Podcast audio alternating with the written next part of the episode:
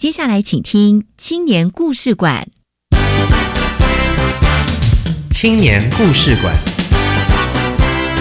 大家要勇于去尝试，因为尝试你才能看见不一样的自己。勇敢面对你从来没有想过的事情，那你会找到不一样的价值。创业的每一天会有很多困难跟挑战，用我们年轻人的力量，把文化、把部落带起来。每周三晚上七点零五分，青年故事馆敞开大门，邀请你一同来分享青年朋友服务学习、创业奋斗、参与公共事务以及勇敢追梦的精彩故事。教育部青年发展署与教育电台联合直播，吴宜佳制作主持。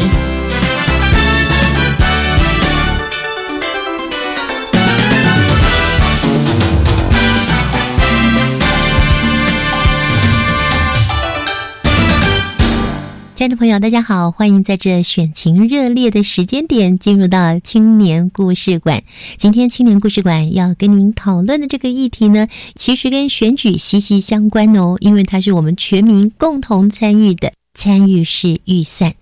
根据我了解呢，台北市政府为了帮助市民认识参与式预算。推出了推广教育三六九的系列课程，给涉及台北市或是在台北市就学、就业或是居住，并且年满十六岁的朋友，经过三个小时出街、六个小时进阶、九个小时的审议员的培训，这些循序渐进的课程，让民众从基础开始来了解参与式预算，甚至实际的参与操作。而为什么要花这么多时间？那是因为过去完全没有这样的经验，而现在呢，教育部青年发展署在各大专校院呢，积极的推广参与式预算，全国有六所大专校院成为示范学校。今天我们邀请到节目中来的智理科技大学就是其中的一所。我们先来听听伟伦所带来的青春本事。等一下，我们会邀请三位智理科技大学学生会的代表来跟我们分享他们如何推动参与式预算。青春本事，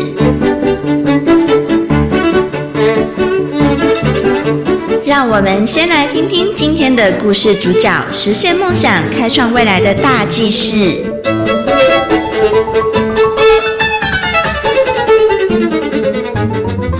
各位听众朋友，大家好，我是伟伦。平常忙于课业、社团及生活大小事，也对校内公共事务加以关心的你，更要加入教育部青年发展署举办的大专校院学生会参与式预算推广与培训。未来就能透过参与式预算，将审议民主的观念带进校园，带动更多学生关心公共事务。治理科技大学就是希望促进学生对学校的认同感，并了解何谓公共事务。这次提案着重在学校事务的参与，同时达到学校与学生双方互惠的目标，带动未来学生的权益及思维，让学生议会能成为师生之间沟通的桥梁。智理科技大学学生议会在十届之前非常喜欢办活动，所以学校的同学甚至老师们都认为这是个负责办活动的团体。到了第十一届开始整顿体制，修改议会的法规。第十二届学生议会议长宋俊贤希望议会往更多方向发展。期许能让议会兼具举办活动及争取学生权利的功能。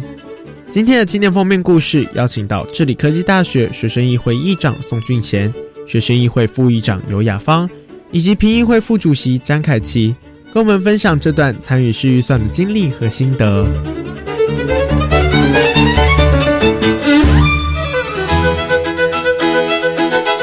青年封面故事。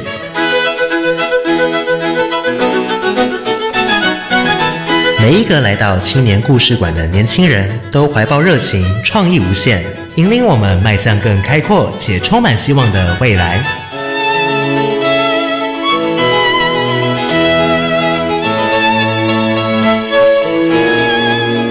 的朋友，今天青年故事馆我们要来听一所非常特别的学校，他们呢是我们全台湾第一所由学生所成立的一个内部控制中心，整个听起来呢就像一个学生政府一样。这是治理科技大学，我们邀请到学生议会的议长以及副议长，还有评议会的副主席，也是前任的议长。大家好，我是来自治理科技大学国际贸易系的凯奇。凯奇是现任的评议会副主席，是我是来自财务金融系，同时也是学生议会的议长俊贤。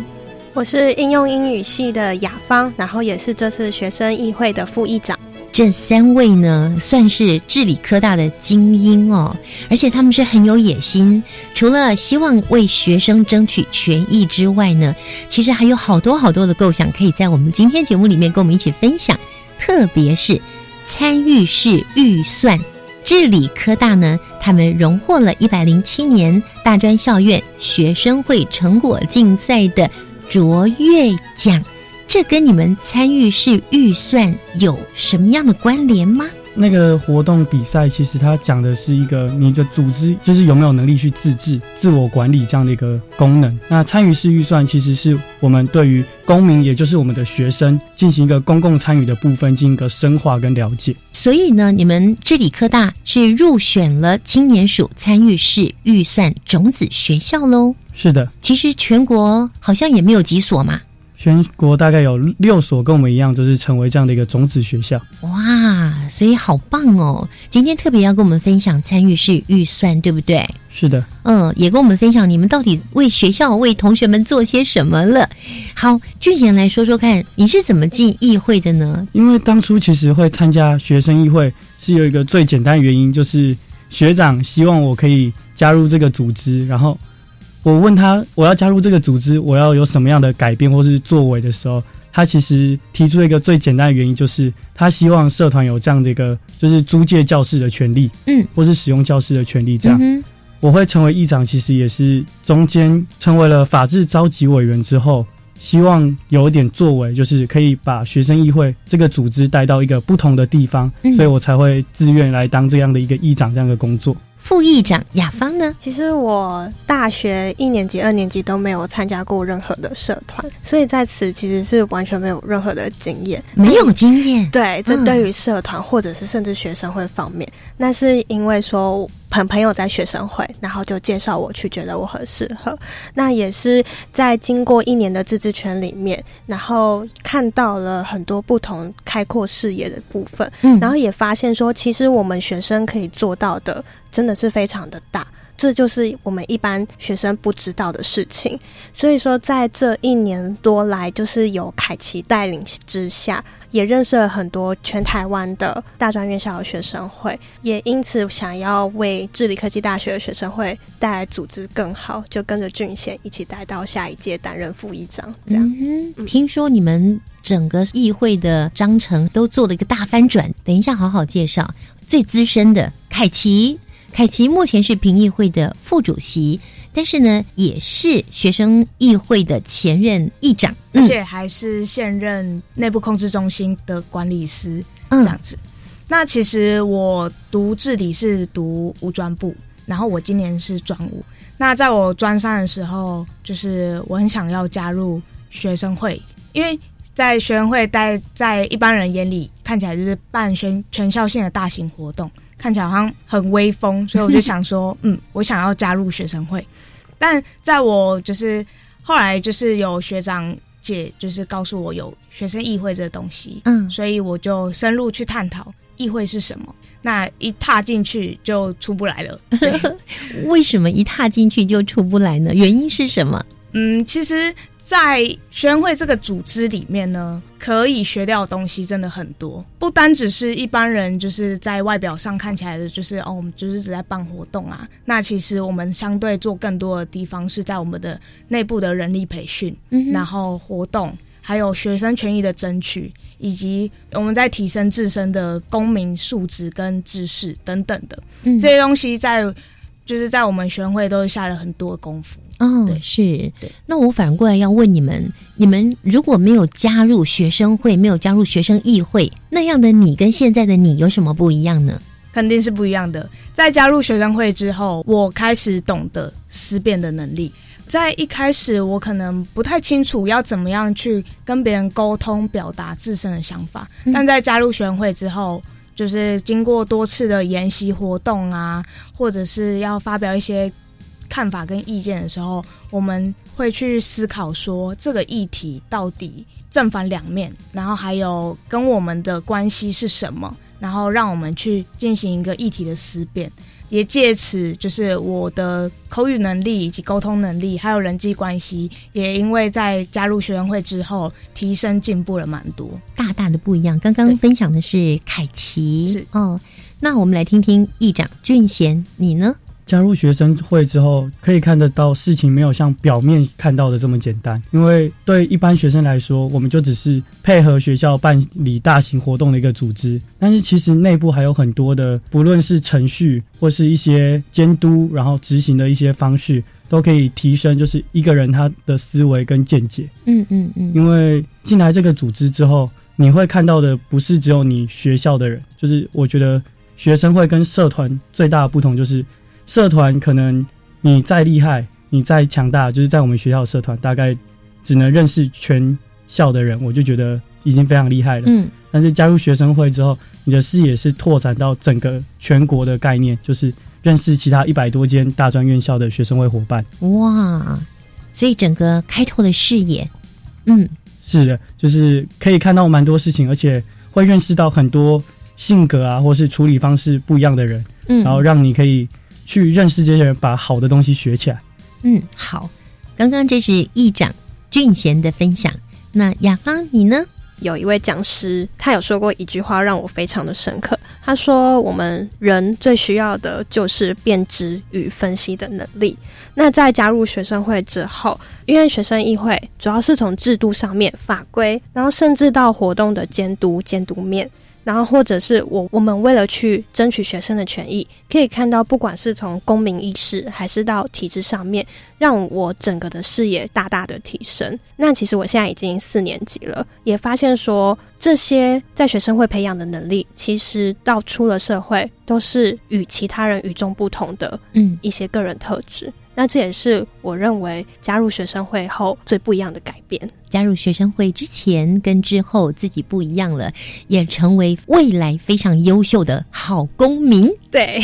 嗯，其实我们在学校里面不只是来学校上课读书，我们享有的是受教权。受教的这部分呢，关系到很多个层面。那加入社团、学生会也是受教的一个部分。我们学习如何。呃，与学校沟通，或是如何去办理活动，甚至如何检视自己自身能力的不足，那这些都是受教的一个部分。我们不是只能从课本中去学习到我们想要的知识，我们透过更透过实作来去更加了解我们自身能力以及提升。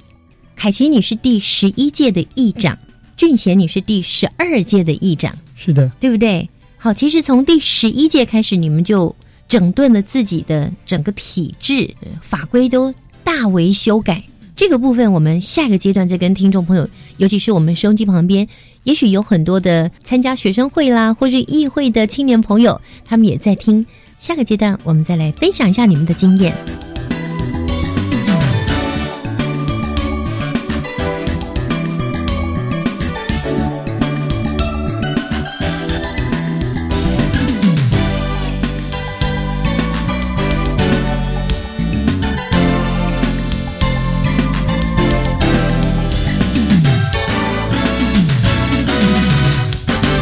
治理科技大学入选了参与式预算种子学校，非常的荣耀。全国只有六所学校，他们是其中的一所。今天来到节目里，要跟我们好好介绍一下他们在学生议会这个部分的运作。今天来到现场的呢，有学生会议会的议长宋俊贤、副议长尤雅芳，以及上一届的议长，现在评议会的副主席詹凯琪。我们刚刚上个阶段有稍微介绍，你们从第十一届开始整顿了整个体制，那现在呢，已经进入到第十二届了嘛？从凯奇到俊贤，这样子一路下来，你们做了什么事情啊？你们怎么样去修改你们的法规，去整顿你们整个体制啊？我觉得这是好困难、好困难的事情哎。那在我十一届刚上任的时候，其实遇到一些蛮重要的一些内部的问题，那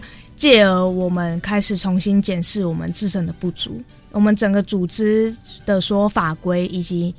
内部的运作，我们全部都翻开来重新检视修正。那是多少年以前的事情啦？呃，就十年吧，差不多。对，十年的历史，我们全部拿出来修正过一遍。那当然，我们从中看见了自己非常多、非常多的不足。那借由修正，然后讨论，然后再去执行。那呃，借由这次法规的翻正，然后还有我们就是又新成立了组织，里面有评议会跟内部控制中心，嗯，这样子。然后，所以我们的组织整个组织的体系变得很大。那我们在上一届就是进行了我们的内部翻修，然后检视。那到我下一届俊贤，那他开始内部整顿好了，开始往外扩展，所以才就是与教育部青年发展署合作参与式预算这部分，然后以及推动很多学生权益的部分在校内。对，是推动学生权益，我知道是学生会一直以来的主要工作嘛。是，但是跟教育部青年发展署合作的这个部分，能不能多说一点呢？虽然公民参与其实从很大的事情到很小事情都有，那会主要想要跟教育部合作，一来是可以透过政府的支持或是这样的一个力量，去帮助我们对外更推扬这个所谓的学生权益。嗯，因为就像是国家的人民可能对政治没有那么热情以外，其实学校的学生他对于学校内部的运作或是他所处的环境。其实可能也没有这么关心，然后才会想到用这样一个联系的手段，嗯，然后让更多的学生知道，我们第一个是一来知道我们学生会，二来是可以知道我们学生会在做的东西不是单单只有活动，而是可以透过活动或是透过这样的一个合作，将学生他们所处的环境或是一个生生活模式做一个改变。嗯，是。那从第十一届到第十二届，你们的整个。大改变之后，分享一下有没有一些具体的你们所做的事情，学生又很有反应的。像是我们在第十二届的时候，就是推动了呃 Google 云端教育版。对，那这是我们在在俊贤他们刚上任的时候，我们一直在跟学校去推行的一个东西。那这个 Google 云端教育版呢，其实之前就有学生拿出来讲过，但是一直都没有实际上的作为。那我们就是收到学生的，就是这个反应之后，我们就是积极去跟学校去做沟通。那很快两个月，学校就直接这政策就直接上路。对，然后受惠的学生当然是全校学生。那全校学生真的是对这个政策非常有感，然后也觉得说，嗯，我们学生会真的不是只有在办活动，还有在推行学生权益。是，所以这个 Google 云端教育版它是在做什么的呢？嗯，主要是如果我们以个人的名义去申请一个 Google 账户的话，它的 Google 云端的容量其实只有十五 G。那首先会被影响的就是多色系的同学，他们可能一个档案就非常大，或是他们所拍的影片档案都非常巨大。对呀，对呀，这样子很容易，其实他的个人 Google 的空间就不够用了。嗯，那我们变成 Google 云端教育版之后，它最大的改变就是你的云端容量是无上限的。哦，所以可以一直放自己所需要放的东西，嗯，不管是为了教育还是为了方便自己做专题这样的一些题材，都可以直接放在里面。嗯，其实这样学校要多花钱，不是吗？就是我我们，所以我们那个时候的立基点是在于，到底是学校他去维护这些设备，然后自己开一个云端空间，这样的成本比较高，还是直接性的与其他公司合作？推出这样的一个无限空间，成本比较高，可以其实可以直接去做个比较，所以就成功的说服了学校，已经开始在执行了。是，那还有其他的吗？除了这些软硬体的部分，其实最简单的，之前有人反映过，为什么我们的篮球场中间会有两个凹洞？这个消息我收到之后，我们就直接与总务长啊这些 这些可以决定学校方向的人开个会讨论一下。这个东西我们到底应该要怎么改善？一开始学校说，为了建设方便，他其实是要把篮球场也要拆掉的，所以他觉得短期内他不想要处理这个问题。所以学生就会暂时没有篮球场可以打篮球了，就是可能会失去那一个那一部分的篮球场，嗯嗯。就是还有虽然还有其他空间可以运用，嗯哼，然后我们这边提提出的是这样子，是不是在体育课的课程上，其实会造成学生没有足够的空间去使用这样的一就是运动场所，就少一个空间了。对，就直接少一个空间。所以那个时候跟他做考量的，就是跟学务长做考量，哎，总务长、学务长他们这些人做考量的时候，是以学生的受教权的方向去跟长官们做一个争取。嗯嗯嗯，所以也如实的去把这些凹洞啊，就是做一个翻修补强。好，有人要补充雅芳，所以就是十一届基本上是我们自己内部的组织上面的大改修，去实际接下来的运作，去让学生会整体的效益去做更扩大。这就是我们十二届正在进行的。我们从上任到现在，不管是从小到大的学生反应，就像是刚刚从小篮球场到大的 Google 云端教育版，这些都是我们十二届在继续争取的学生权益之一。嗯，这样子。那除了学生权益的推动以外，我们在十一届的时候也发现了，就是学校的一个政策，那它其实是严重的可能影响到我们学生各自的问题。嗯对，那因为当时就是因为我们治理它是专科起家，所以每周会定期公告同学们的出缺席跟那奖惩的部分。嗯哼，那它其实就是你是说对整个学校公告哦？就是公告给班上，啊，班上传阅这样子。嗯，对。那他其实出发点是好的，他想要就是跟同学提醒说，哦，你有旷课哦，你要赶快去请假，你快二一喽。对对对对对，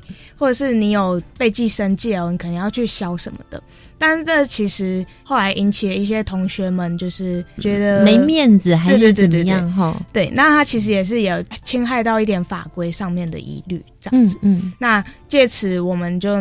拿这个东西去找我们学务长去谈。哎，学务长就是发现哦，原来我们学校还有这个东西哦，这是哦他没有发现的。嗯哼，对。经过一番讨论之后，我们就是在学生事务大会里面去做提案的部分，然后将这整个法就是法规去做修正，嗯对嗯嗯，然后也把这个东西就是会公开的这个也把它废除掉。我们学生会为什么会有能力去影响到学校的决策？有一部分的原因是因为我们可以直接性的去参与学校在决定事情的会议，所以才会有刚才凯奇说的，不论是学务大会啊，还是之后比较大的校务会议，其实都有学生代表参与。那这些基本上都是学生会的成员。刚刚呢讲了几个从十一届开始做内部的整顿，一直到十二届，你们大刀阔斧的进行了学校的一些对于学生权益有影响的一些部分的争取，而且都成功了。你们在同学的心目中是不是像英雄一样呢？其实，其实要回到就是学校，就是第一个是这个资讯很多人不知道是学生会做的，嗯，第二个是可能不论是我们宣传力度上的不足，还是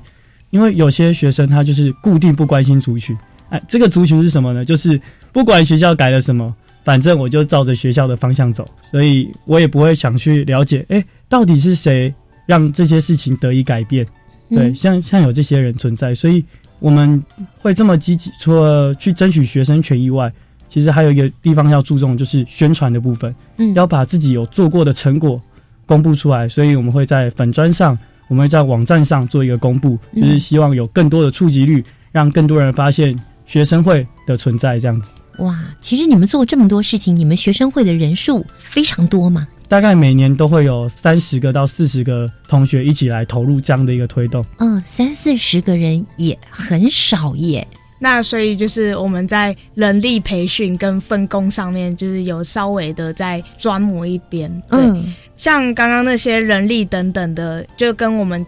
今年哎，去年成立的内部控制中心有关。对，那内部控制中心它主要其实是在针对组织上面的 PDCA 去做执行，这样子。嗯，好，谈到这个内部控制中心，好像全台湾各大专校院成立这个中心的不多，而且是由学生自己来成立的，就只有你们这所学校喽。主要是我们这所学校，而且我们也是去年就是凯奇成为议长的时候去推动的一个计划。嗯，好，这个计划真是太特别了。内部控制中心，我们留到下个阶段跟听众朋友一起来分享。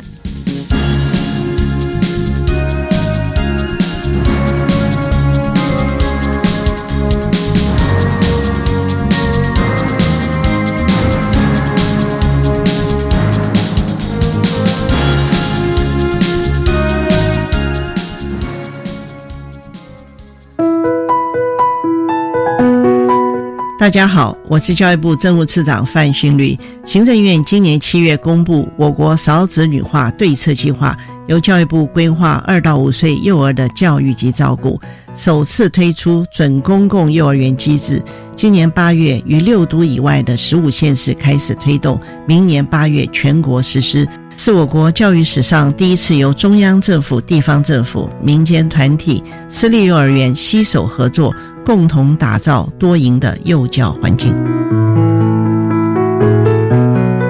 今年八月一号开始，在六都以外的十五个县市，一千一百一十二个公立幼儿园，有将近五万九千名幼儿家长每月负担两千五百元；在三十八所非营利幼儿园，家长每月负担三千五百元。我们最近加入的准公共幼儿园有两百七十五所，将近三万名幼儿。家长每月负担四千五百元，那第三胎的子女呢，只要负担三千五百元，迅速能够提升台湾的平价、普及、优质的教保服务。准公共幼儿园优质评价，让你托育的好，负担得起。以上广告由教育部提供。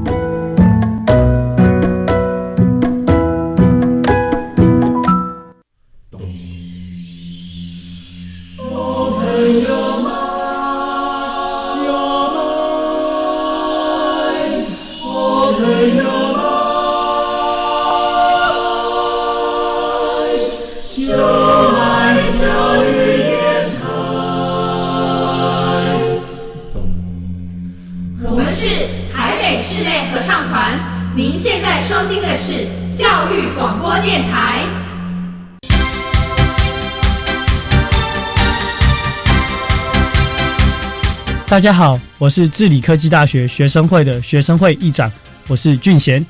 我是学生议会副议长雅芳，我是评议会副主席兼内部控制中心管理师凯奇。你现在正在收听的是教育广播电台青年故事馆青年封面故事。今天很开心能跟各位分享治理科大的学生会发展历程。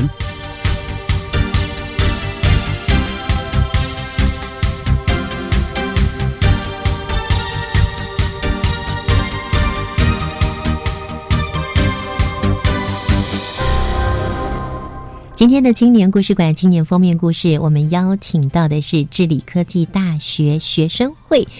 这里有学生议会的议长宋俊贤，有副议长尤雅芳，以及评议会副主席、内部控制中心的管理师詹凯琪。我们提到内部控制中心，你们算是全台湾第一所学生自己成立的，先来给我们介绍这个吧。我们会成立内部控制中心。我们是为了确保，不论是在活动上还是行政流程上，我们的运作是被被确认是正确的，或是相对正确的一件事情。嗯，所以我们透过内部控制中心，它的手册，它会规范每一项流程，或是每一件行政作业的 SOP，然后透过稽核人员检视这些 SOP，确定我们这些在执行的团队，它的运作是没有问题的。嗯，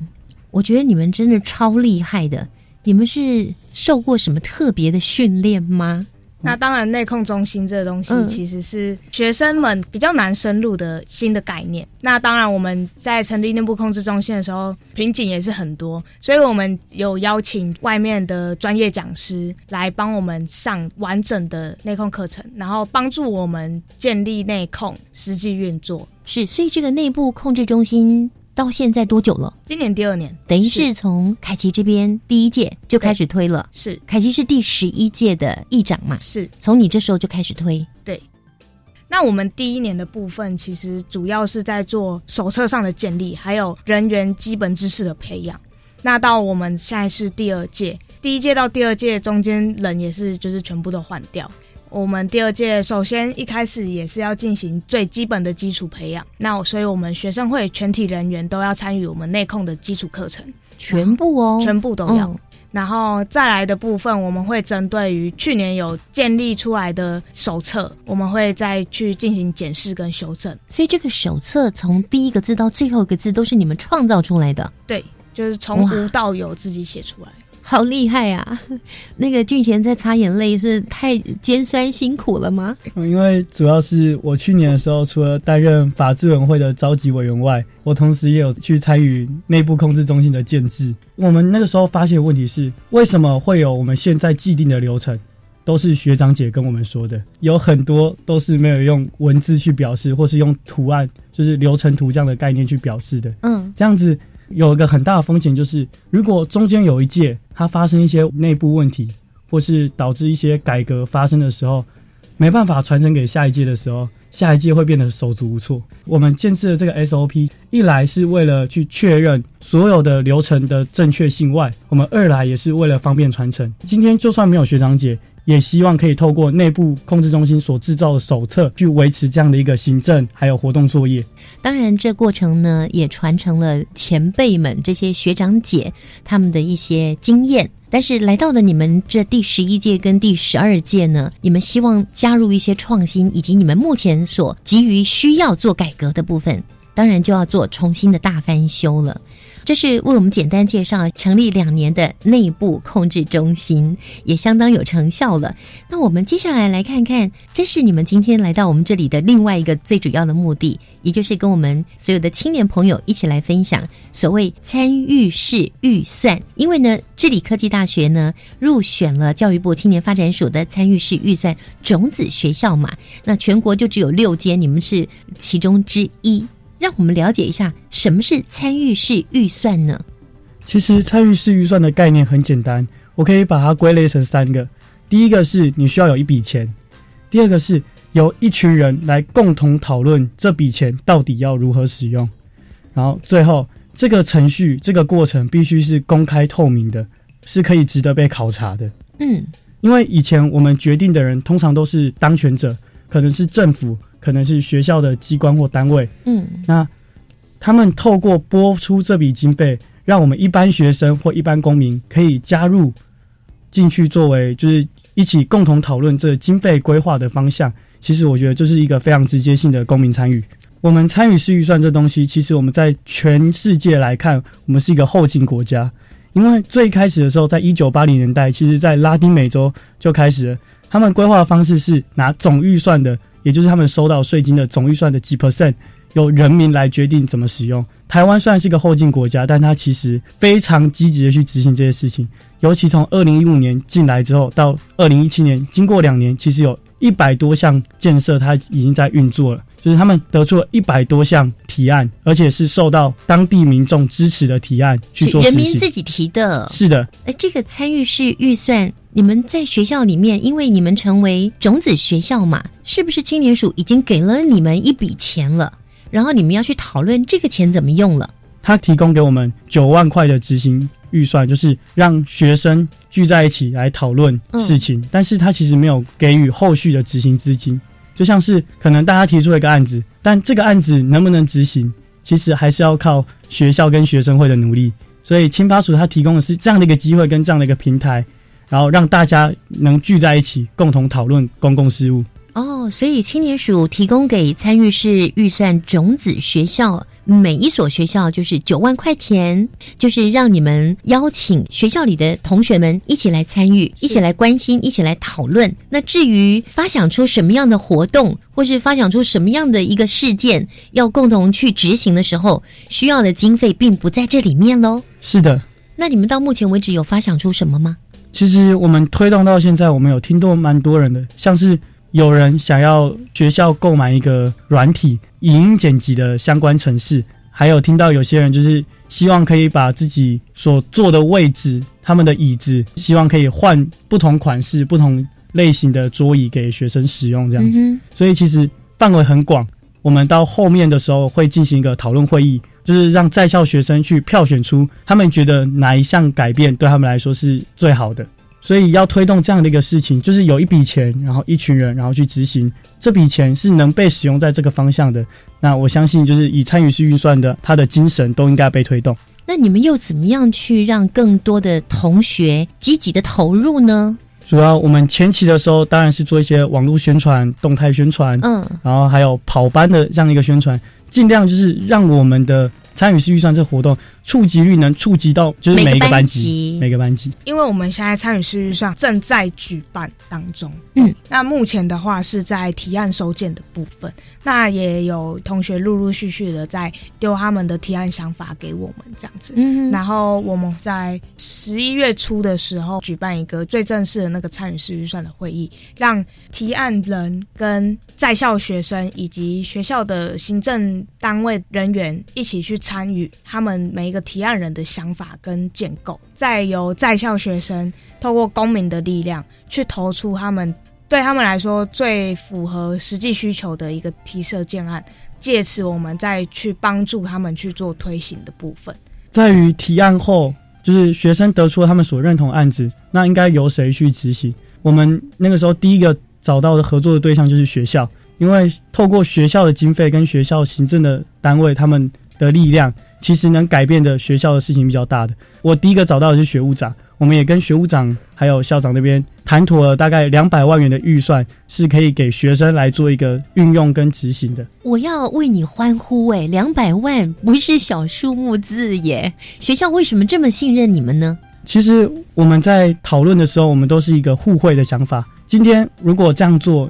你们学校能得到什么？那我们学生会能得到什么？尽量去说的，可以创造一个双赢的局面，这是我们就是学生会跟学校都想看到的事情。没有碰到困难吗？嗯，中间其实最大的困难是要让跟参与式预算没有关系的人了解参与式预算，甚至愿意加入。我觉得这是最困难的部分。我这边补充一点，就是刚刚有提到说怕学生去冷感的这部分。嗯，那这部分我们在宣传有另外一个突破点是，我们在提案的收件是以竞赛的方式去做收件，这是我认为跟一般的提案收件最大不同的地方。因为其实我们治理科技大学，我们是商科学校，很多的系所都是关于写提案计划都是非常有经验的，只是他们如果没有一个诱因。就不会想要主动的去花时间写提案，因此我们这次是以竞赛的方式，以及参加我们的讲座培训会有研习证书的方式去达到宣传，然后更让学生进一步的想主动去进行这一个活动。嗯，对对对。那结果呢？是不是有比较多的人来参与呢？有的，有的，就是就是因为这一个方式的关系，真的有触及到蛮多的学生主动的来说，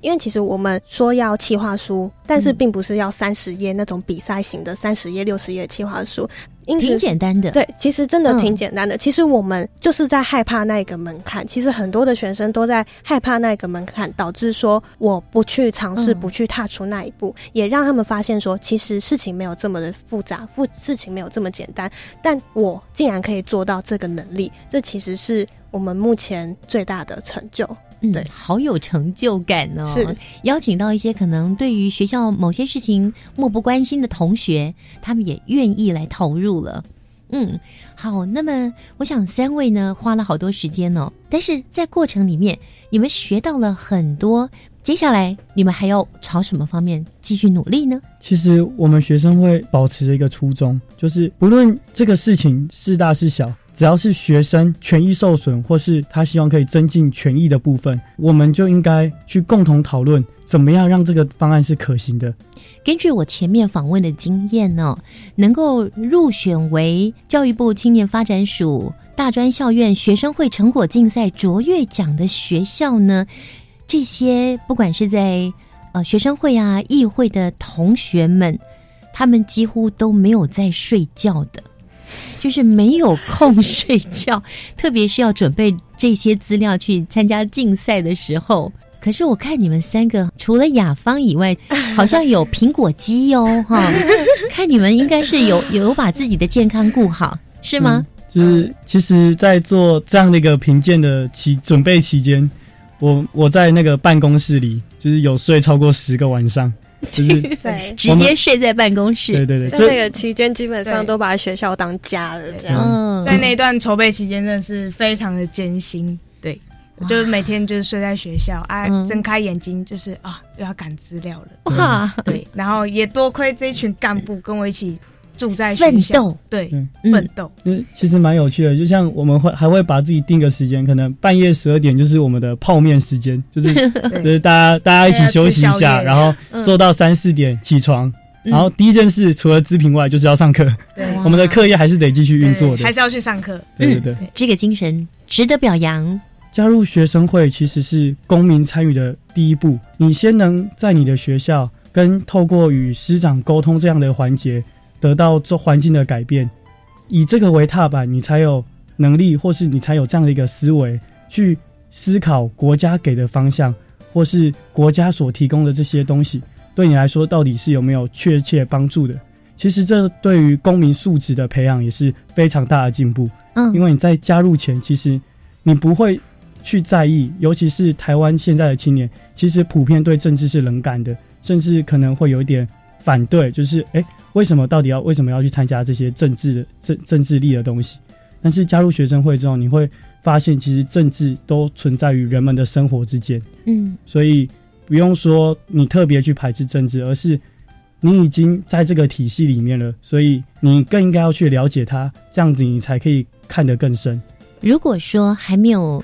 参与过这样子呃学生会呀、学生议会的同学们，他们就只是乖乖的做好学生的本分，但你们呢，却是跨出去一步了。他们未来毕业才有可能啊，成为这个社会新鲜人，才开始关心国家政府大事。但你们现在已经开始关心，而且落实在学校里面，帮同学们争取权益。是的，就是我觉得这是一个最大的不同。嗯，因为。视野跟格局都可以被拉到参加前不同的高度。那我们也要祝福治理科技大学，不管是学生会、学生议会，或者是评议会，甚至你们才刚刚成立没多久的内部控制中心，希望你们的运作越来越朝你们的理想而前进。非常谢谢三位的分享，谢谢，谢谢。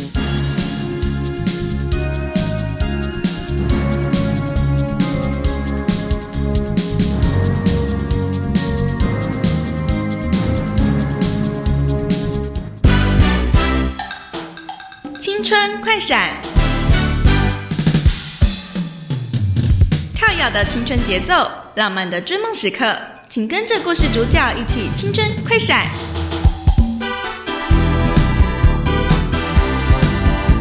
大家好，我们来自治理科技大学学生会，我是凯奇。我们的初衷主要是与学生们一起打造更好的受教环境，甚至透过自身的力量，影响周遭的人去思考思辨。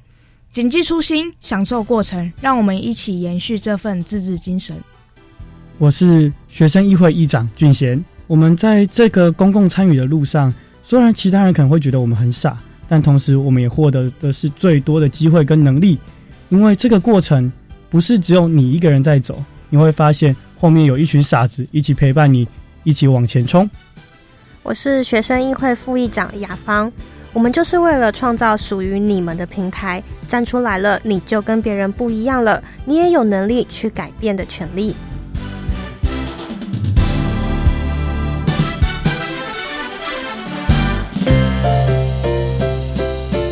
青年优先报，这是专为提升青年就业力。健康力、团队合作能力及拓展国际视野的活动资讯平台，欢迎青年朋友透过多元学习，开展生命的无限可能。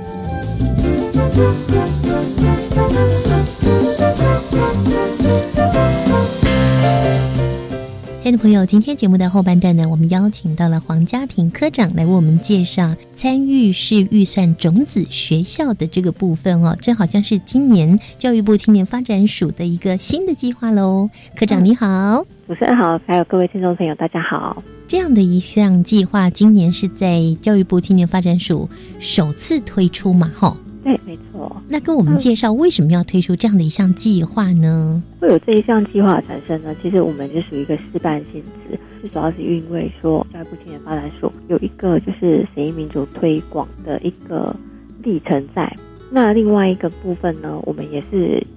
在一百零二年以后，我们接办了一些学生会的一些辅导业务。那在这整个过程当中，我们发现学生会他们学生会会费的收取上有一些困扰在的，希望说能够透过这样的一个方式，把审议民主的精神带往校园，让他们能够知道说，透过这样的方式来提升学生缴交学生会费的一个意愿。那因为参与式预算，它最主要的精神就是让民众能够直接参与政策规划，然后决定预算的用途，还有表达他自己本身的需求跟诉求。那套用到学校里面呢，也就是说，学生可以我缴交了学生会费以后，我可以决定我的会费应该要如何去做运用，怎么样希望学生会来支用我的学生会会费。通过这样的一个正向的循环过程，我们希望未来就是学生他更愿意来缴交学生会费，协助学生会的一个永续的发展。是，所以是针对我们全国性的大专校院的学生会。对，没错。那其实你们也推动了学生会参与式预算的推广跟培训课程，那这样的一个课程是不是也为我们介绍一下呢？啊，在今年课程上面啊，那其实我们最主要就是培训的对象，最主要还是一样是以学生会的会长跟议长，还有其他全校学生会学生支持组织负责人优先。那当然，因为今年是一个试办过程，那其实我们还是也邀请了，只要对这个课程有兴趣，他都可以一起来参加。那在今年课程里面呢，我们就除了专题讲授课程，比如说财务职能啊、认识参与式预算，然后还有参与式预算的操作模式跟种类，然后还有参与式预算跟校园议题如何结合之外，最重要的呢，就是在两天的课程结束以后，让学生们他们共同讨论来完成一份校园的参与式预算计划书。嗯哼，对，那所以说他们在参与过后，他们可以把这份计划书，就算他自己后续没有再参加推广阶段。他也可以把这份计划书带回学校，那看就是未来他怎么样把这样子一个赛事预算的精神融入到他们的会务推动上。所以各大专校院的学生会的重要干部来参加这个课程的培训之后，就立刻我要完成一个计划案喽。这个部分的话，我们就是除了授课以外，其实我们还有安排把他们分小组。他每一个小组里面呢，我们都有安排夜师，他们就是全程陪伴着他们，就是跟他们一起上课，然后跟他们一起讨论他们遇到的一些学生会上的问题，以及到最后跟着他们陪伴他们讨论说这些问题可以用什么样的方式来去解决。对好像这一次入选的就只有六所耶。对，那因为今年刚刚有提到就是一个推广的阶段。那所以说，我们是希望说，就是真正很扎实的到各个学校里面去做推广的一个工作，而且辅导业师也是人力有限嘛，那所以他们以评估他们一个人，就是在最后培训过程当中，还有在推广阶段过程当中，他们可以辅导的量之后，我们就是还是一样先决定好六所学校，就是六所的种子学校一起来做这件事情。那我们是希望说，今年能够真正做出一个亮点出来，然后让未来呢，就是。其他的学生会，假设他们看完了其他学学校，他们怎么做，他未来有意愿也可以来参加这样的培训，然后未来也能够成为我们的中式学校。是，所以这六个入选的学校，他们的表现也相当的杰出喽。很多学校他们表现都很杰出，那只是说碍于我们自己本身经费，还有辅导业师的人力的限制因素。所以呢，我们还是就是先录取弱势的学校。那至于没有录取的学校呢，我们也提供了回馈意见给他们，告诉他们就是哪些地方未来可以再精进，或者说哪些地方可以怎么样去做修正或操作。这个部分，我们是后续也有提供一些回馈给他们。那么在新的年度一百零八年，这样的学生会参与式预算的推广跟培训还会继续进行喽。对，因为我们想说，今年是四班第一年，那这件事情其实我们在收到很多学校给我们的回馈，呃，我们也觉得说这件事情是可以值得继续未来去来推动跟投资下去的。明年的部分呢，我们或许就是除了餐饮式预算以外，那我们也是希望有些他们自己关注的议题，可能不是跟预算有关。那我们这个部分呢，有可能会主要以议题式的方式，就是除了餐饮式预算，那也会带入一些审议式民主的一些观念，告诉他们哪些审议式民主的观念可以跟校园议题来去做结合跟推动。所以明年的培训还是会继续，时间点会是在什么时候呢？因为今年有很多学校跟我们说，今年的培训时间点好像刚好是在他们的期末考阶段。嗯那所以说明年的部分的话，我们也会重新再思考看看，就是在什么样的时间点办理会比较适合。我手边拿到的资料，今年在南区是六月三十到七月一号嘛，北区是六月二十三到二十四。对所以这个推广培训分南区跟北区来进行喽。对，其实大致上我们应该还是会先分南北区、南北两区来去办理培训。那假设未来就是有很多学校他们有意愿的话，那其实也可以考虑试试看要加开就是相关的培训课程。嗯那其实我们自己本身的另外一个计划，就是呃真题的研讨课程的一个计划。假设他们就是在上完培训课程有兴趣的话，可以透过这样的计划，向青年署申请补助，然后在校园里面去办一个审议民主的一个讨论，嗯，还有授课，嗯，审议民主的研讨课程吗？对，没错。嗯，那么要怎么样的联系呢？或者是要关注教育部青年发展署的网站来获得最新的消息吗？对，没错。另外还可以到我们教育部青年发展署的建制一个学生会的资讯交流平台，那上面有相当丰富多元的资讯，就是大家有兴趣的话都可以点阅来参考。这是学生会资讯交流平台，对，只要打这几个关键字就可以进得来喽。嗯，没错。好，今天非常谢谢黄家庭黄科长。好，谢谢主持人。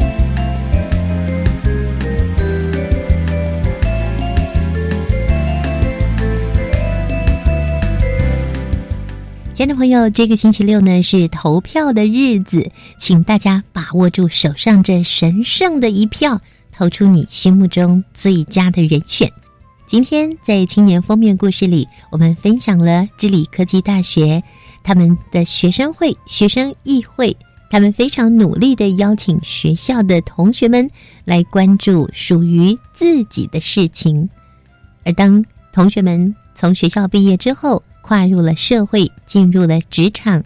就像是一般社会大众也要关心公共事务是一样的道理。根据我的了解，这项参与式预算呢，刚刚推出的时候，很多民众不知道是要做什么，要怎么进行。但实施几年下来以后呢，各地的民众已经非常清楚了。我们可以参与公共设施，并且可以使用公部门，也就是我们自己的经费了。这是我们纳税义务人感觉到非常骄傲的一件事情。那当然，透过了大学生，他们在学校里面就因为参与式预算的练习，以及不断的在修正，未来他们进入社会之后，对于如何成为一个好公民，其实就不是问题了。在今天节目最后，阅读 Ready Go 将要为你介绍一本好书哦。阅读 Ready Go。Hello，大家好，我是就读国立中心大学文化创意产业的庄心柔。那今天的话，要在这边跟大家分享一本很不错的书，它的书名叫做《再苦也要笑一笑》。它是一系列的丛书，内容呢基本上都是以小小的短文做引导，然后充来充实以及引导你的人生经验。因为有时候我们都会有负面的情绪以及心结，但是都能通过阅读来做缓和。在阅读之前呢，其实我正面临我高中时期考试的一个低潮，当时的心情比较郁闷纠结。那在透过我们的这个阅读的内容过后，达到了一个缓和，还有让我心灵比较平静的效果，并且用这些故事的一些呃小内容，然后活用在生活里面来调试我们心情呃起伏的部分，然后让我们的生活能够更加的充实。我今天为大家介绍的这本书的书名是《再苦也要笑一笑》。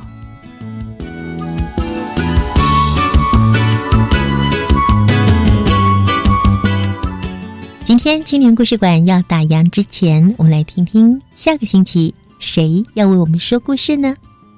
我前阵子实习的单位是我们台湾工艺研究发展中心的台北当代工艺设计分馆。那在过程中，除了增广见闻之外，用一句话来形容我实习的内容，那么就是打开我视野的第一章。那用一句话来形容我可以进入公部门实习的心情，就是我非常的激动，因为这次的见习完全的改变我对公部门的看法。下星期我们邀请两位同学分享他们前往公部门见习的经验。我们下周见了，拜拜。